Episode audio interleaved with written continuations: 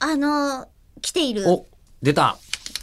ですけど、はい。7月中にもうここまで撮っている。なんと今日、えっと、25何本 ?25 本 ?6 本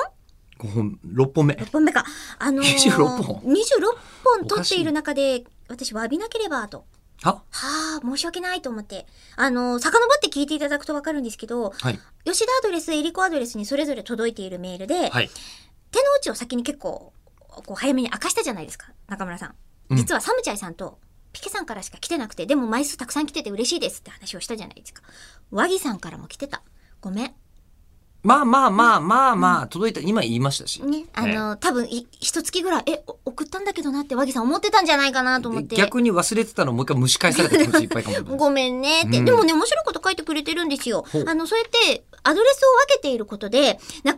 関する話題はあえて吉田さん宛てのメールに送ったそうで方すねそういうのあが、りますねラジオとしてうんね、うんこう読みやすいんじゃないのっていう問題提起をちょっと前にしたち ょ私たちにとってのちょっと前うんにしたじゃないですか、 えー、2月ぐらい前にそうしたらですよ実は和木さんは、えーなんとそのテクニックやってましたと どういうことあの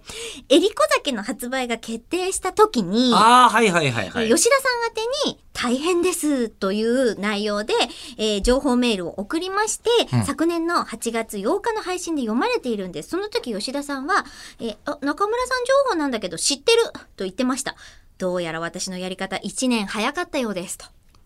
うそういーん。う場合もあるよね。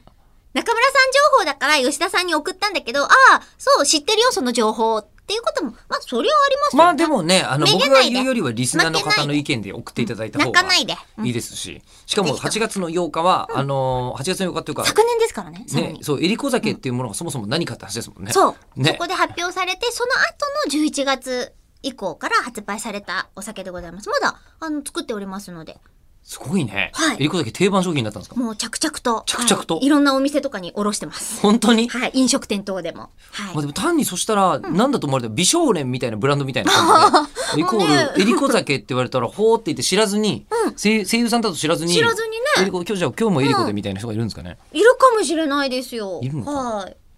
言ってくれたらいいなとあのヤマトさんとコラボしているん博多焼きヤマトっていうお店があるんですけど、渋谷にお店があってそこにもヤマトつながりで